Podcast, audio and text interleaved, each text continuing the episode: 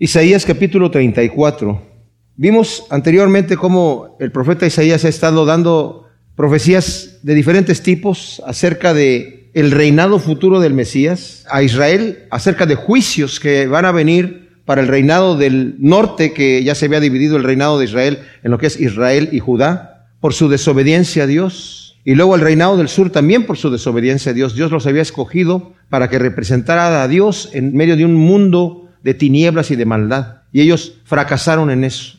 Entonces, todo esto que vamos a ver es maravilloso porque cuando pensamos en el mundo, en un Dios perfecto, todopoderoso, mis amados, y vemos, yo desde niño me hacía esa pregunta, y luego cuando conocí del Señor a través de la Escritura, más todavía, como un Dios perfecto, todopoderoso, lleno de amor y de misericordia, crea lo que Él creó, y dentro de lo que Él creó se encuentra la maldad. ¿Por qué surge la maldad? El Dios eterno todopoderoso, ¿por qué de repente dentro de lo, todo lo que Él ha hecho existe la maldad y existe el castigo, existe el dolor, existe la enfermedad, existen situaciones adversas, existe la guerra, el odio y todas estas cosas que son adversas y que son negativas, que son contrarias a todo lo que Él representa?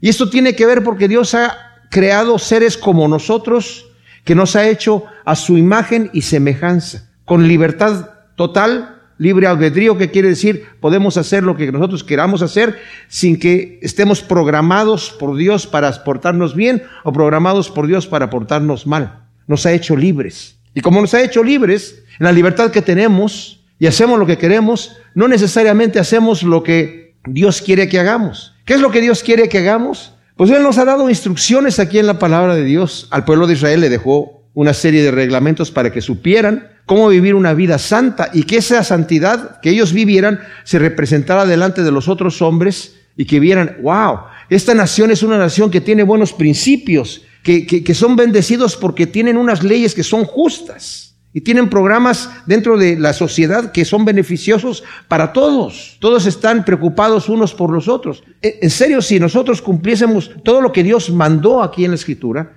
viviríamos en un paraíso aquí en la tierra. Tan solo con el puro principio que el Señor dijo, haz a los demás lo que tú quieres que ellos hagan contigo, con tan solo ese puro principio solo, viviríamos en un paraíso.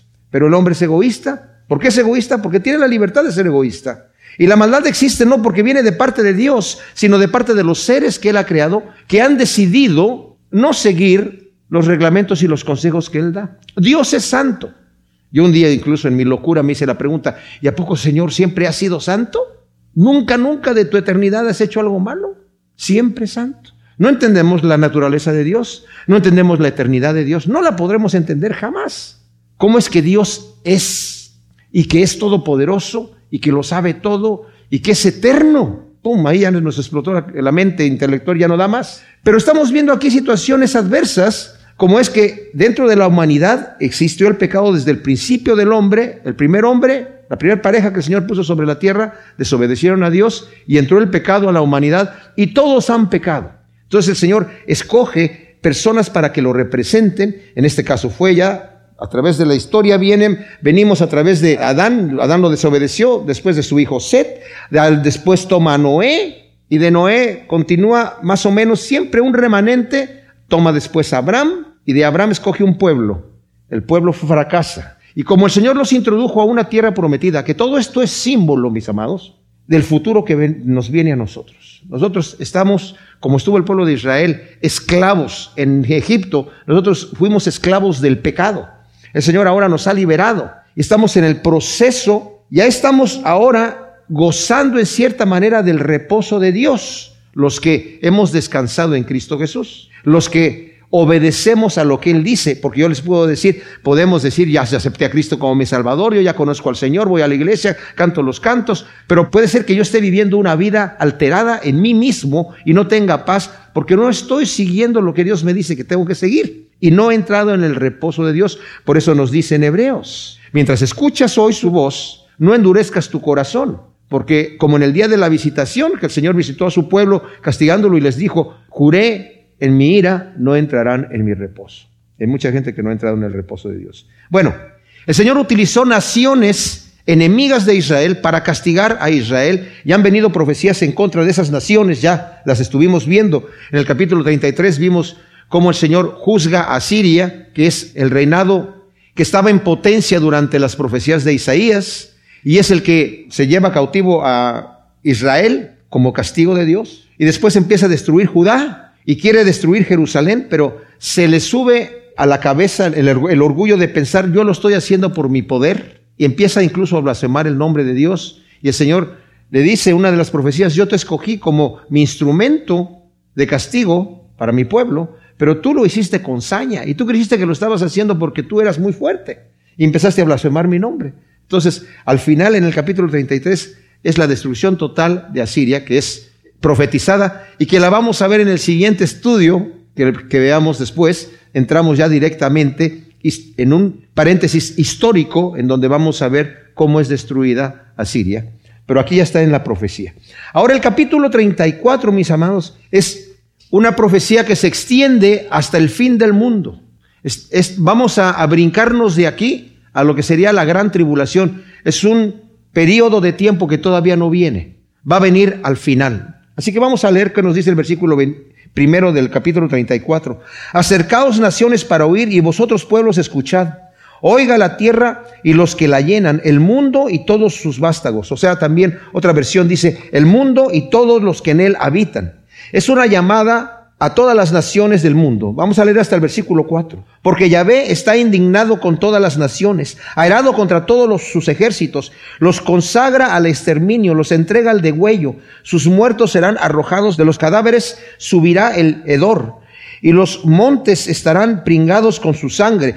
Todo el ejército de los cielos se consumirá, como un rollo se enrollarán los cielos, y caerán todas las huestes, como cae la hoja de la vid, como el higo cae de la higuera. Eso es una llamada a todas las naciones del mundo para que se enteren del juicio que Dios ha sentenciado contra ellas. Si nosotros nos vamos al primer capítulo de Isaías, también Isaías está haciendo un llamado parecido aquí, en donde dice, oíd cielos, dice el versículo 2, y tu tierra escucha que habla Yahvé. O sea, algunos dicen, esta es como la mitad del libro de Isaías en donde empieza otra vez a hacer un llamado de atención a todas las naciones, a todo el mundo. Esto es algo que Dios va a hacer. Escuchen todo el mundo lo que Dios va a hacer en este momento. Porque es tremendo lo que el Señor va a hacer aquí.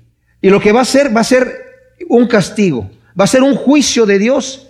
Es la sentencia que Dios está aplicando ya a las naciones. Es impresionante notar cómo hay gente que se queja. Dice, si Dios existe, ¿por qué hay tanta maldad en el mundo? ¿No? ¿No han escuchado eso? ¿Por qué hay tanto crimen? ¿Por qué hay tantas guerras? ¿Por qué hay tanta, tanta perversión y tanta maldad en el mundo? Bueno, sí, puedo decir. Y después dice, y si, si Dios es amor, ¿cómo va a mandar a, a, a la gente al infierno? O sea, por un lado se quejan de que hay maldad, pero por otro lado se queja de que Dios va a castigar, y a destruir la maldad. Bueno, la maldad existe no por culpa de Dios, sino por culpa del hombre. Y sí, Dios va a castigar a los perversos. Dios no se va a quedar con los brazos cruzados. Y la única razón por la cual Dios no da el golpe inmediatamente cuando hay maldad es porque nosotros ya hubiéramos sido destruidos. Si Dios castiga de inmediato, nosotros no estaríamos aquí, ¿verdad? Ya, ya estaríamos consumidos. Pero por la misericordia de Dios nos ha dado tiempo para que nos arrepintamos. Eso es un proceso que Dios siempre hace, da tiempo. Incluso este tipo de profecías es para que la gente se avergüence, pida perdón y se humille. Cuando el profeta Jonás llegó a Nínive de Asiria para decir 40 días y el Señor va a destruir este lugar, se arrepintieron desde el rey para abajo y el rey puso a ayunar hasta los animales. Y aunque la profecía decía 40 días y va a venir destrucción, no decía, pero si se arrepienten, Dios los va a perdonar. Ellos no, no decían nada de eso. Jonás no dijo nada de eso. Igual Dios se arrepintió de hacer el mal. Porque Dios no quiere solamente, ah, pues yo ya lo dije, ahora lo, ya lo tengo que dar. No, si hay arrepentimiento. Entonces, es el llamado universal, el versículo 1 y 2. Acercaos naciones para oír, vosotros pueblos, escuchad. Oiga la tierra y todos los que la llenan, el mundo y todo lo que en ella hay. Porque Yahvé está indignado con todas las naciones, airado contra todos sus ejércitos, los consagra al exterminio, los entrega al degüello. En otras palabras, llegó el fin del mundo. El Señor ha dicho hasta aquí. Dice el Señor, mi espíritu no contenderá con el hombre para siempre. ¿Qué quiere decir esto? Yo no voy a estar peleándome con el hombre siempre. Eso lo dijo en la época de Noé, cuando el promedio de vida de las gentes eran de 911 años. Dijo, están viviendo demasiado tiempo y tienen demasiado tiempo para hacer mucho mal. Entonces, yo no voy a estar peleándome tanto tiempo. Voy a recortar sus días hasta 120 años solamente. También lo vemos en Sodoma y Gomorra. El Señor dijo ya, estas naciones están listas. Y en Canaán, donde entró el pueblo de Israel a morar ahí, también dijo, ya, estas naciones han colmado el mal hasta el tope y ahora es momento de echarlas fuera, de aniquilarlas. Y lo mismo le pasó a Israel y lo mismo le pasó a Judá. También llegaron a este colmo, ¿verdad? Pero aquí ya es al final del tiempo, en donde vemos nosotros, mis amados, que por la razón de que ahora tenemos una comunicación masiva en el mundo y el mal parece que se multiplica mucho más rápido que el bien. Entonces todas las maldades del mundo, todas las perversiones y todos los la maldad la vemos multiplicándose a, velocidades extraordinarias en todo el planeta. Cualquier perversión que sale en algún lado ya la están practicando en todos lados. Antes era local. Sodoma y Gomorra eran las naciones, ¡pum! Ahí viene el juicio. Pero ahora ya es global. Entonces, y va a venir así. Apocalipsis lo dice así. Cuando viene la gran tribulación, a la mitad de la gran tribulación, hasta la mitad de la gran tribulación, el Señor está castigando la tercera parte de, de, las, animales y de las cosas, de las cosas que suceden, de los cataclismos que suceden aquí en la tierra, es para la tercera parte. Y a la mitad de la gran tribulación vienen las copas de la ira de Dios. Algunos le llaman tribulación hasta allí, los primeros tres años y medio, y luego la gran tribulación, los otros tres años y medio, en donde toda la gente es afectada. Y nadie a partir de allí reconoce a Dios, excepto los pocos escogidos que quedan allí. Los hombres, en vez de arrepentirse, ¿verdad? blasfeman el nombre de Dios con los castigos que Dios les envía. Tremenda cosa. Entonces, el llamado es universal, no solo se convoca a que escuchen toda la tierra, y todo cuanto hay en ella, sino que el cosmos mismo va a ser destruido. Lo dice el versículo 4, todo el ejército de los cielos se consumirá. Eso lo vamos a ver leer en un ratito más, pero es a todo, todo lo que está creado. Dios está airado e indignado contra todas las naciones que le han dado la espalda y se han vuelto contra él. El Salmo 2, mis amados, ahí vemos profetizado no solamente el cómo el Mesías viene, pero se nos deja ver allí el carácter del mundo hoy en día, que fue el mismo carácter que rechazó a nuestro Señor Jesús. ¿Para qué se sublevan las naciones y los pueblos traman cosas vanas? Se alzan los reyes de la tierra y con príncipes consultarán unidos contra Yahvé y contra su ungido, diciendo, rompamos sus ligaduras y echemos de nosotros sus cuerdas. O sea, quitémonos a Dios de encima. No queremos, no necesitamos que Dios nos esté controlando. Wow. Y es lo que el mundo ha hecho hoy en día. Y por eso va a venir este castigo, mis amados. Y como hemos ya visto varias veces en Romanos 1.18, donde el Señor dice, a través de Pablo, que la ira de Dios se revela contra toda impiedad e injusticia de los hombres que rechazan con injusticia la verdad. Habiendo conocido a Dios, sabiendo que está ahí, vuelven la cabeza y dicen, no, no, no, no quiero ir, no quiero ir, quiero eh, creer mi mentira, porque Dios se ha manifestado a ellos, no tienen excusa. Lo que de Dios se conoce les ha sido manifiesto a él. Lo que es invisible de Dios, ellos lo han se ha hecho visible ante ellos, su eterno poder y deidad. Y como no quieren reconocer a Dios, Dios los entrega a una mente entenebrecida, depravada, para hacer cosas que no convienen. Es el mundo hoy en día. Y esto solamente se va a poner de mal en peor. Estaba leyendo un comentario que es escrito en 1848 y era donde todavía en Inglaterra el Evangelio estaba creciendo, enviando misioneros para todos lados y pensaban, era la, creencia de muchos que el Evangelio iba a llegar a toda la tierra en un momento a que toda la tierra fuera cristiana y todos vamos a portarnos bien y ya cuando la tierra esté todo todo mundo cristiano y regocijándonos con el Señor en un momento de alabanza y adoración supremo el Señor va a descender al reino. No es así el mundo hoy en día. Ya le han dado ¿dónde está Inglaterra? ¿Dónde están las naciones de donde salió el evangelio al principio? Wow, ¿verdad? Entonces, Dios está irado contra todos los ejércitos y todas las naciones que pelean contra Él y contra sus santos y los consagra al exterminio. En Apocalipsis 19, del 19 al 21 vemos cómo Jesucristo desciende él mismo, el verbo de Dios, dice escrito en su muslo, el verbo de Dios, con su espada, ¿verdad? Para vengar a todos los que han sido enemigos de Dios y los que son enemigos del pueblo de Dios también. Y nos persiguen a nosotros porque lo persiguen a Él en realidad. Luego versículo 3 dice, sus muertos serán arrojados de los cadáveres, subirá hedor y los montes estarán pregnados con sangre. Todo el ejército de los cielos se consumirá. Como un rollo se enrollarán los cielos y caerán todas las huestes como cae la hoja de la vid, como el higo cae de la higuera. Los muertos van a ser innumerables. que quedarán sobre el campo para que sean comidos por las bestias y por las aves de rapiña. Va a ser una situación trágica. Esto es lo que la escritura llama el día de Yahvé o el día de Jehová. En donde los profetas incluso dicen, no anden ahí diciendo, ay, el día de Yahvé, el día de Jehová, el día de Jehová. El día de Jehová, dicen los profetas, va a ser un día terrible. Va a ser un día de temor y de temblor. Un día de un... Miren mis amados, cuando nosotros estamos pasando por un problema grave, pues tenemos muchos problemas, pero a, veces sabemos que hay, hay algo que más allá. Ya cuando conocemos a Dios nos hacemos del Señor y las tribulaciones, si estamos bien fundamentados en la roca, no nos hacen nada, ¿verdad? Nos afectan muy poco prácticamente emocionalmente. ¿Me explico? Pero si no tenemos ese fundamento, nos sacudimos. ¿Qué será cuando el que está airado es Dios mismo? ¿Quién nos libra? ¿Quién nos libra? Y ahí el Señor está airado. Es el día de la ira de Dios. Tremenda cosa. Los muertos van a ser innumerables, que quedarán, como dije, sobre los montes. Ese gran día de Jehová, a unas potencias de los cielos, el universo entero, será conmovido. Eso lo vemos nosotros en diferentes partes. Aquí mismo en el 13, 13, en el 51, 6, Joel 2, 1, Mateo 24, 29, donde el Señor también nos está diciendo que el sol se va a, convertir, eh, se va a oscurecer y la luna como si fuera de sangre y las estrellas van a caer como hojas. Bueno, no se, no se trata de que las estrellas están ahí sostenidas y se van a caer. Es una forma poética y es un lenguaje apocalíptico, se le llama, ¿verdad? Que es una descripción de lo que va a suceder. La escritura nos dice que Dios va a crear un cielo nuevo y una tierra nueva, pero antes de que eso suceda, todo el universo como lo conocemos, el cosmos, el Señor lo va a destruir y va a crear otro. Dice el Salmo 8 que el Señor hizo con la punta de sus dedos todo el universo. O sea, y esa es una forma en, hebreo de decir que lo hizo con tanta facilidad. Todo lo que conocemos del universo lo hizo así, como si nada, sin que le costara ningún trabajo. Y para él no es nada deshacer todo lo que hizo y crear un cielo nuevo y una tierra nueva.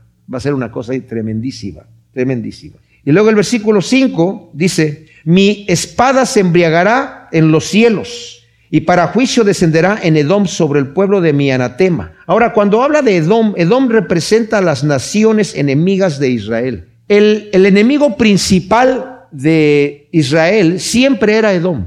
Edom, siempre que venía el enemigo a cualquier otra nación en contra de Israel, inmediatamente Edom llegaba y también abusaba de los israelíes. Entonces siempre representó, en una forma poética, todos los enemigos de Israel. Todos los que tienen este antisemitismo, porque si nos damos cuenta, el hecho de odiar a los judíos solamente porque son judíos no tiene ningún sentido lógico, pero sí satánico, porque Satanás odia al pueblo de Dios y lo pone en los corazones de los que se dejan, ¿verdad? De los que están apegados a Satanás y por eso los odia.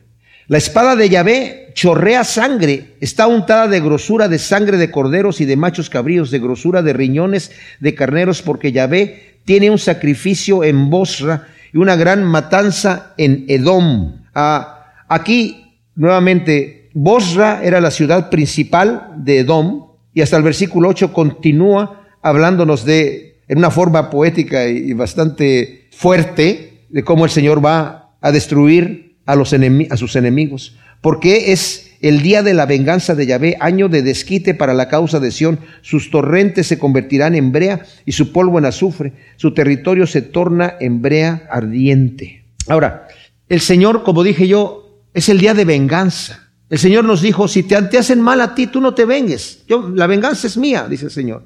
Yo me voy a vengar de los enemigos, de los enemigos tuyos, que son mis enemigos, porque te aborrecen a ti, porque me aborrecen a mí también.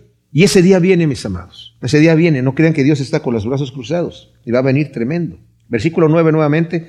Sus torrentes se convierten en brea y su polvo en azufre. Su territorio se torna brea ardiente que no se apaga ni de noche ni de día. Y su mareada sube perpetuamente de generación en generación. Seguirá desolada por siglos de siglos. Nadie la transitará. Esto es un lenguaje, como dije, apocalíptico, que describe la destrucción con fuego y otros cataclismos con que Dios hará su juicio sobre las naciones enemigas, como sucedió con Sodoma y Gomorra. ¿Cómo las destruyó el Señor? Con fuego. Y en ese territorio que había, como dice, algunos cayeron en pozos de asfalto, pues se imaginan ustedes con el fuego cómo se incendiaron esos pozos de asfalto. A propósito, Rockefeller leyendo ese pasaje en la escritura, de que había pozos de asfalto, compró territorio ahí ahí empezó su fortuna, porque dice en la Biblia, ay, de esos pozos de asfalto ahí debe de haber petróleo y justamente estaban las, fuentes de petróleo tremendas que, que consiguió y empezó su fortuna ahí. Bueno, también hay una posible referencia, mis amados, a algo parecido que fue eh, un atentado frustrado contra Israel hace algunos años en el norte de Galilea. Hay un ducto por donde está pasando el, petróleo, grandísimo, por donde está pasando el petróleo que están enviando de muchos lugares en donde hay petróleo. Incluso ese ducto está por debajo del mar también. Y pasa justamente por el norte de Galilea y pensaron, vamos a volar aquí ese ducto de petróleo para que todo ese petróleo ardiendo caiga sobre los ríos del norte de Galilea, que se juntan con el Jordán y llegan a desembocar hasta el, bueno, el mar de Galilea y posteriormente al, mar salado, ¿verdad? Al mar muerto, que crearía una, un gran caos ecológico terrible para destruir todo el territorio, pero se frustró esa situación.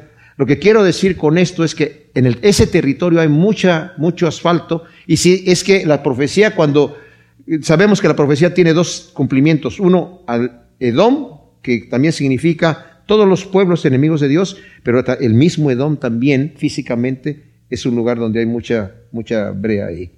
Y luego dice, se adueñan de ella el pelícano y el alcaraván, la lechuza y el cuervo la habitarán. Sobre ella fue aplicada la plomada del caos y el nivel de vacío. Y no queda nombre con que llamar a su reino, pues todos los príncipes vuelven, se vuelven en nada. En sus palacios crecen los espinos, en sus torreones ortigas y abrojos. Se convierte en cubil de chacales, en coto de avestruces. Ahí se dan cita llenas y chacales. Y los sátiros llaman a sus compañeros para que allí venga a descansar Lilith y halle para sí el lugar de su reposo. Ahí tiene su nido la serpiente, pone, incuba, empolla sus huevos, ahí se juntan los buitres cada uno con su compañera. O sea, esto lo que está describiendo es, va a haber una desolación tal en la tierra y todos estos animales que se mencionan allí representan entidades satánicas. Cuando esté la gran tribulación aquí, mis amados, y la gente esté blasfemando en contra de Dios, es porque Satanás está gobernando todo el mundo en su poder completo.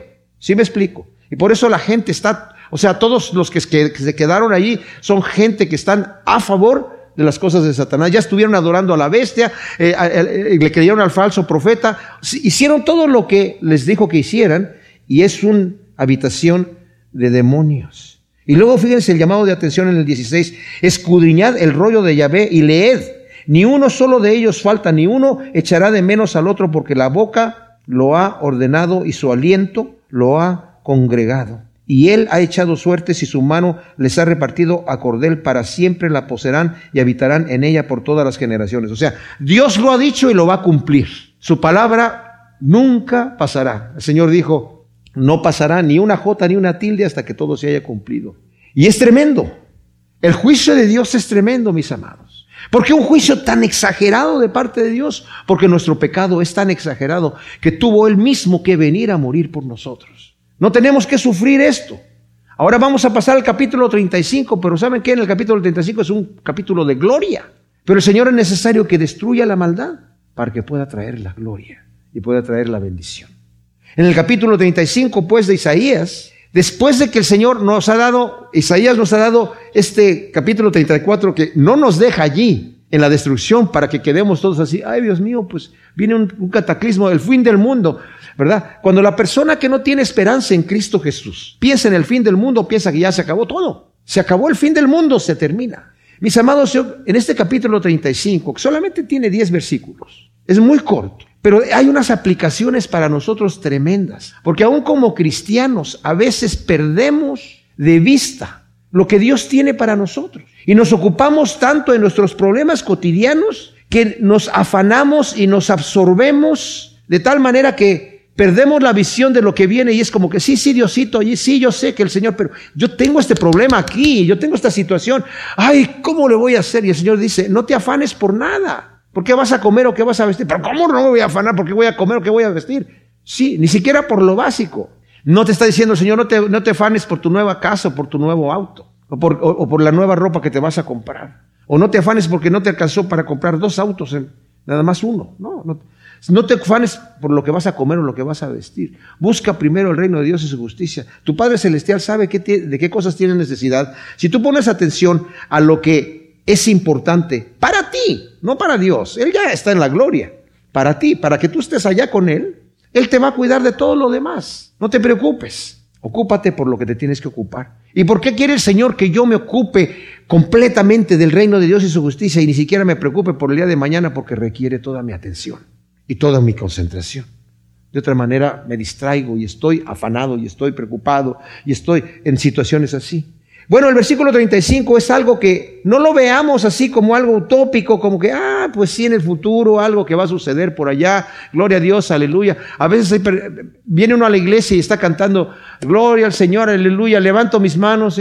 Ah, dice, levanto mis manos, pues levantaré una, así nomás, así, ¿verdad? Y, y no, no, no estamos realmente descansando no estamos cantando al Señor con alegría, estamos pensando en otra cosa, en qué voy a comer cuando salga de la iglesia, si como acá en Burger King o mejor me voy allí a In n Out o a los tacos Alex, no sé. Mi esposa no va a querer ir para allá y no, bueno, cositas así por el estilo. Alégrense el desierto y el sequedal, regocíjese el arabá y florezca como el lirio, florezca exuberante y desborde de júbilo, alégrese y cante alabanzas porque le fue dada la gloria del Líbano, la hermosura del Carmelo y del Sarón. Sí, ellos verán la gloria de Yahvé, la majestad de nuestro Dios. Wow. Esta profecía es para los últimos tiempos, después de la gran tribulación en donde el mundo es juzgado y castigado. Ya lo vimos en el capítulo 34. Viene el reinado milenial después del Mesías con todo su esplendor, en donde la tierra será nuevamente un paraíso. El capítulo 11 de este libro de Isaías nos muestra, se los dejo de tarea para que ustedes lo empiecen a leer, de cómo va a ser el paraíso en aquel entonces. No va a haber animales ponzoñosos. El león va a comer pasto como, como, como el buey. Y no, no, eh, voy a poder jugar un niño con el león, con una víbora. O sea, todo el mal que nosotros conocemos ahora, producto del castigo de Dios por la maldición que tuvo que traer al mundo por causa del pecado del hombre. Una de las cosas que le dijo al hombre es, ahora con el sudor de tu frente, bueno, a la mujer incluso le dijo, el, castigo para la mujer era que iba a parir con dolor. De otra manera la mujer hubiera parido sin tener dolor, ¿verdad? Y, y su voluntad iba a estar sujeta a la de su marido. Y al hombre le dice, la tierra se va a endurecer y te vas a tener que ganar el pan con el sudor de tu frente, pero también la tierra te va a producir cardos y espinos. En otras palabras, animales fieros, animales ponzoñosos. Se va a hacer hostil en muchos lugares para ti. No va a ser ese paraíso que tenías allá. El paraíso quedó cerrado. Pues ahora el paraíso se vuelve a abrir, mis amados. El Señor vuelve a abrir aquí el paraíso de una manera impresionante y por eso dice, alégrate, alégrate. Porque dice aquí, florezca exuberante y desborde de júbilo, alégrese y cante alabanzas porque le fue dada la gloria del Líbano, era un bosque impresionante el Líbano. La hermosura del Carmelo también. Y de Sarón las rosas más hermosas estaban allí. Sí, ellos verán la gloria de Yahvé, la majestad de nuestro Dios. Esta profecía también describe, como dije yo, el cambio que el Evangelio, mis amados, va a producir en el pecador, que arrepentido y por la fe en Jesús nace en espíritu.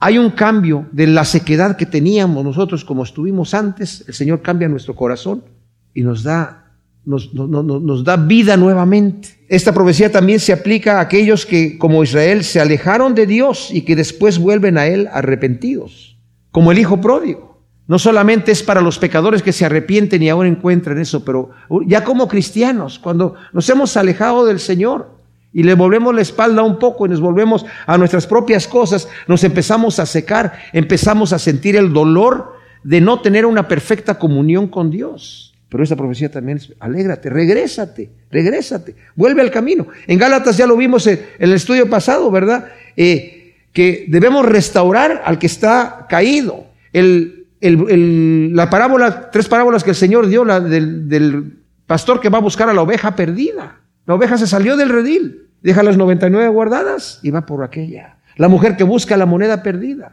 El padre que espera al hijo perdido que se había ido y cuando regresa lo recibe. Alégrate cuando vuelves al camino del Señor.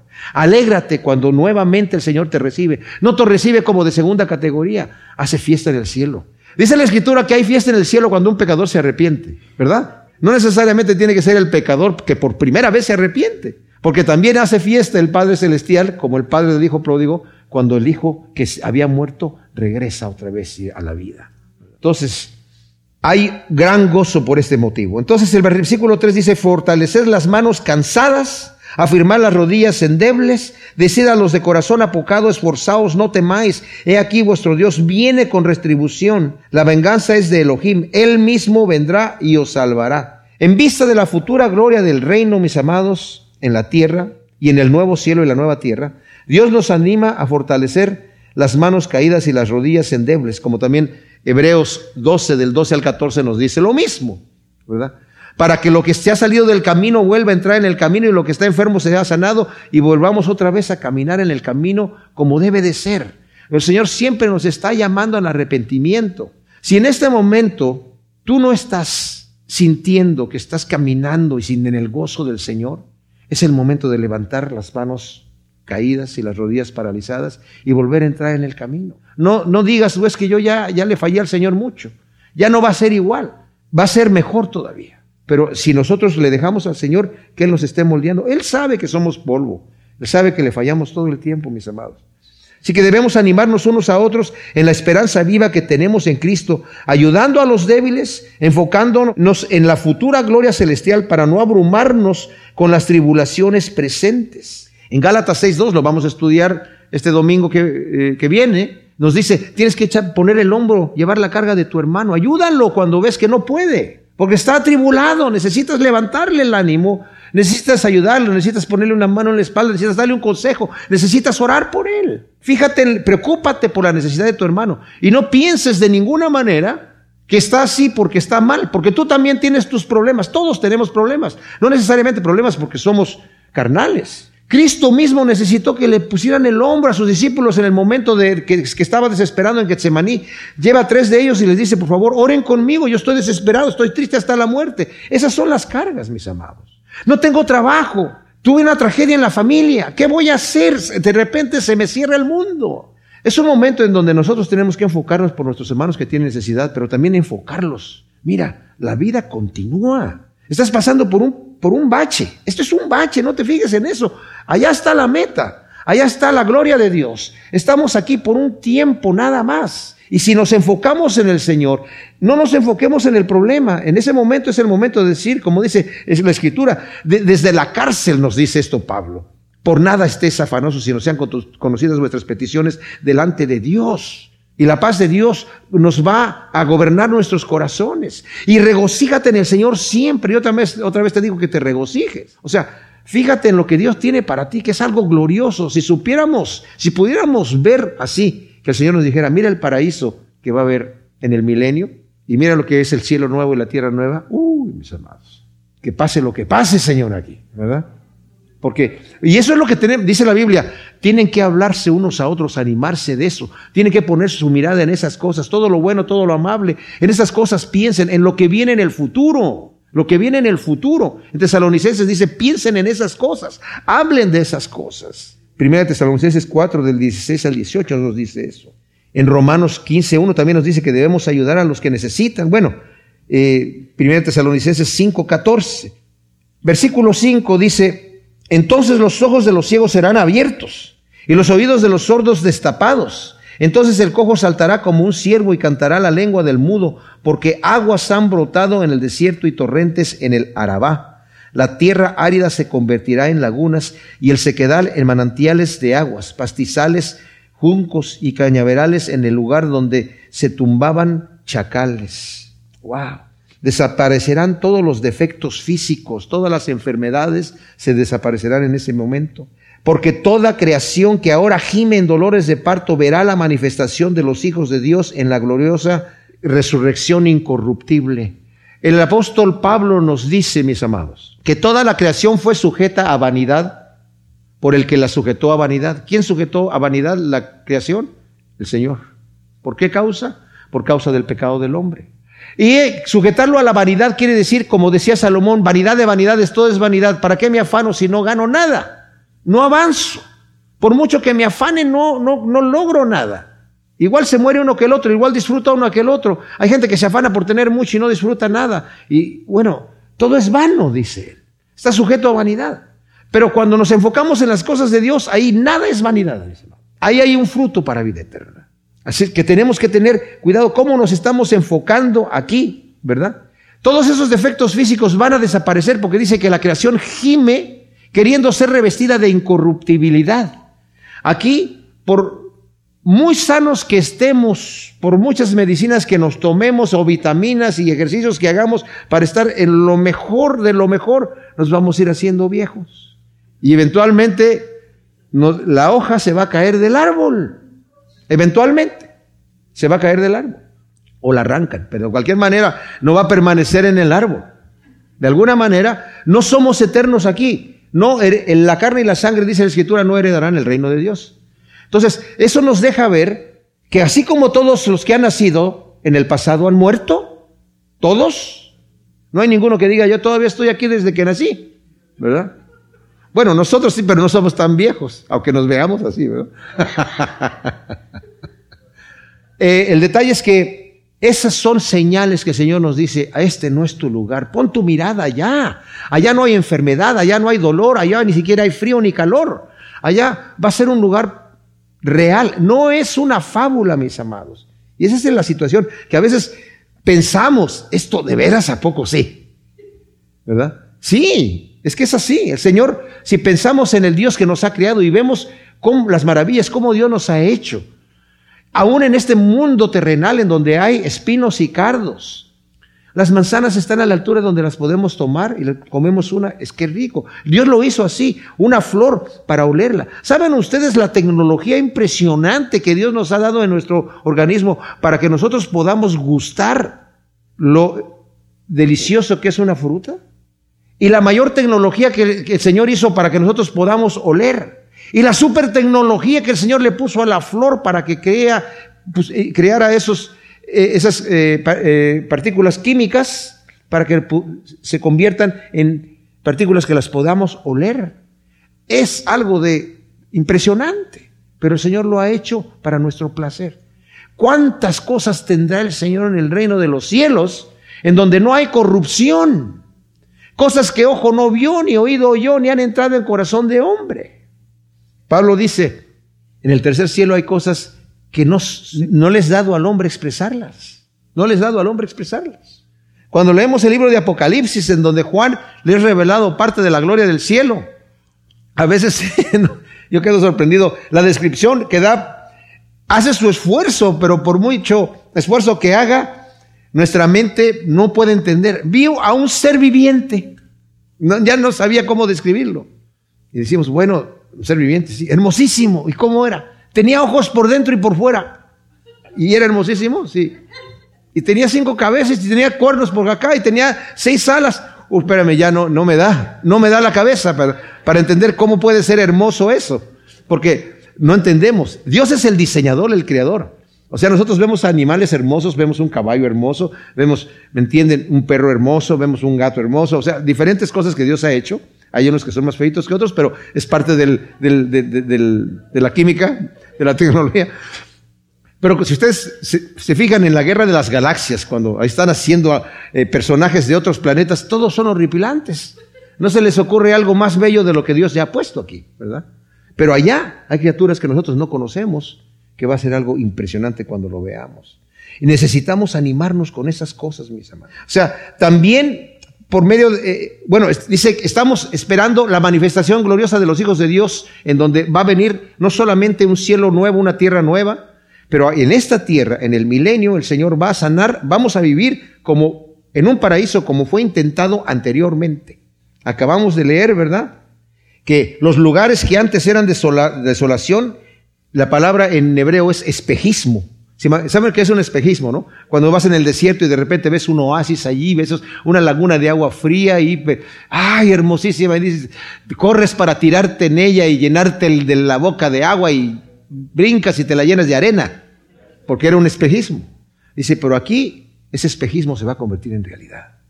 El oasis va a estar ahí, ¿verdad? Y en donde era morada de chacales será el paraíso mismo. Fíjense lo que dice en el capítulo de 34 que acabamos de leer en 34, versículo 13. La segunda parte, se convierte en cubil de chacales, en coto de avestruces. Ese es el lugar de destrucción que había en el, cuando vino la gran tribulación, el Señor lo va a convertir en un paraíso. Ese mismo lugar. También, mis amados, esto se aplica que por medio de la predicación de la palabra y el poder vivificador del Espíritu de Cristo, los ojos entenebrecidos son iluminados. En Hechos 26, 18 vemos que el Señor le dice a Pablo en su llamado cuando él está diciéndole, dando su testimonio en, Jerusalén, que lo llamó para que abriera los ojos que estaban cegados. Y el mismo Pablo nos dice en 2 de Corintios que el enemigo de nuestra alma, Satanás, tiene los ojos, el evangelio encubierto, ¿verdad? Para los que no creen. Bueno, los ojos van a ser destapados. Vamos a ver claramente. No solamente los físicos, también los que antes estaban, los, los eran sordos tal vez estaban ensordecidos también por el pecado y la carnalidad, van a ser abiertos, como en el caso de Lidia, Hechos 16, 14, que dice, el Señor abrió su, su oído para que escuchara las palabras que Pablo predicaba, ¿verdad? Es su corazón. Los que antes estaban enmudecidos por el pecado, anuncian las maravillas de Dios. Pedro dice en su primera carta, capítulo 2, del 9 al 10, que somos nosotros pueblo escogido, nación santa, real sacerdocio, que estamos puestos para anunciar las grandezas de Dios, las maravillas de Dios. Pone palabra en nosotros mismos. Y concluye diciendo, habrá allí calzada y camino y será llamado camino de santidad. No pasará inmundo por él. El que ande por ese camino, por torpe que sea, no se extraviará, porque él mismo estará con ellos. Esto me maravilla, mis amados. No habrá ahí león ni fiera subirá por él, ni será ahí hallada para que caminen los redimidos. Y los redimidos de Yahvé volverán y entrarán en Sión con gritos de júbilo. Alegría perpetua coronará sus cabezas y retendrán el alborozo y el regocijo, porque la tristeza y el lamento habrán huido. El camino de santidad probablemente es el camino por el cual van a entrar estos redimidos de Yahvé, ¿verdad? Pero también son los caminos que están en el reino. O sea, los caminos en el reino de Dios son caminos de santidad. Ahí no va a haber ningún inmundo, ¿verdad? Solo los santos andarán por él, ya que sin santidad nadie verá al Señor, nos dice Hebreos 12, 14. Solamente los santos. Ningún inmundo andará por él. En Apocalipsis 21, 27 nos dice aquí no va a entrar ningún inmundo, ningún pecador, ningún mentiroso, ningún fornicario, ningún pecador. Solamente los que han sido redimidos con la sangre del Cordero. Nadie se extraviará ya porque Dios mismo nos guiará. Esto me maravilla. Esto quiere decir que no nos tenemos que preocupar si voy a ser tentado a desobedecer a Dios allá. Miren, les voy a leer un versículo de capítulo 30, versículo 21. Dice, si os desviáis a derecha o a izquierda, está hablando de la gracia divina, tus oídos oirán una llamada a la espalda, este camino, ese es el camino, andad por él. O sea, de repente yo voy por acá, no, no, no, el Señor anda detrás de mí, por ahí no, es por acá, hijo. tranquilo. Qué hermoso va a ser tener una relación con el Señor así, ¿se imaginan? Dice que Él mismo va a andar con nosotros en ese camino.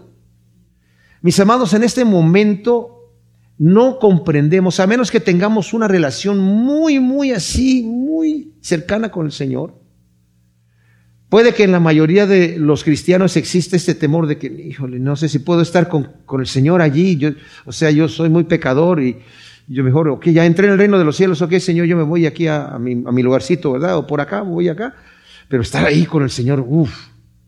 Mis amados, el Señor no, no, no va a estar así como que dándome un golpe cuando... No, el Señor es amor. Los discípulos querían estar con su maestro. Cuando él les decía, yo me voy a un lugar, no, no, no, ¿a dónde vas? No te vayas. No te vayas. No solamente porque me pagaste solo los impuestos, ¿verdad? Diría Pedro, ¿verdad? Y aún a pesar de que sanaste a mi suegra, no, pero el detalle. no, si la quería mucho Pedro es su segrita. Va a ser algo tremendo. Cuando Israel regresó a Sión de Babilonia, mis amados, porque dice aquí en el versículo 10, los redimidos de Yahvé volverán y entrarán en Sión con gritos de júbilo. Alegría perpetua coronará sus cabezas y retendrán el alborozo y el regocijo porque la tristeza y el lamento habrán huido. Cuando Israel regresó a Sión de Babilonia, entraron llorando. Jeremías 54 lo dice, ¿verdad? Que entraron llorando el pueblo de Israel. Pues más bien una profecía que está ahí, ¿verdad? Dice sí. En aquellos días y en aquella hora, dice Yahvé, vendrán juntos israelitas y judíos llorando y buscando a Yahvé su Dios. Está hablando de cuando, está dando la, la, profecía, van a regresar, pero ¿cómo van a venir? Van a venir llorando. ¿Por qué? Pecamos, pecamos, ¿verdad? Y por eso ahora tenemos una tierra destruida. No llegaron a la ciudad que dejaron. Pero los redimidos, que somos nosotros, vamos a entrar a la ciudad celestial gozosos, ¿verdad? Brincando. Dice, como corderos de la manada, jóvenes, ¿verdad? Que estamos, ¡pum!, brincando en el aire. Mis amados, esto es tremendo, ¿verdad?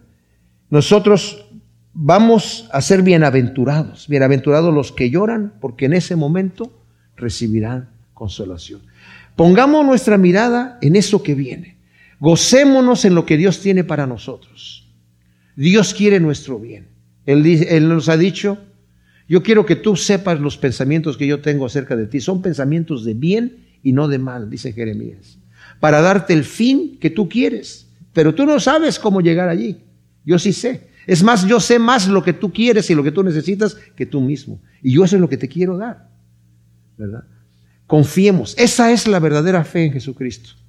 Confiar que Él es el camino, la verdad y la vida. Y yo quiero andar en el camino porque no quiero andar perdido Quiero la verdad porque no quiero estar engañado y quiero la vida porque no quiero la muerte. Gracias Señor, te damos por tu palabra. Te pedimos que tú siembres esas semillas en nuestros corazones y que den su fruto a su ciento por uno en el nombre de Cristo Jesús. Amén.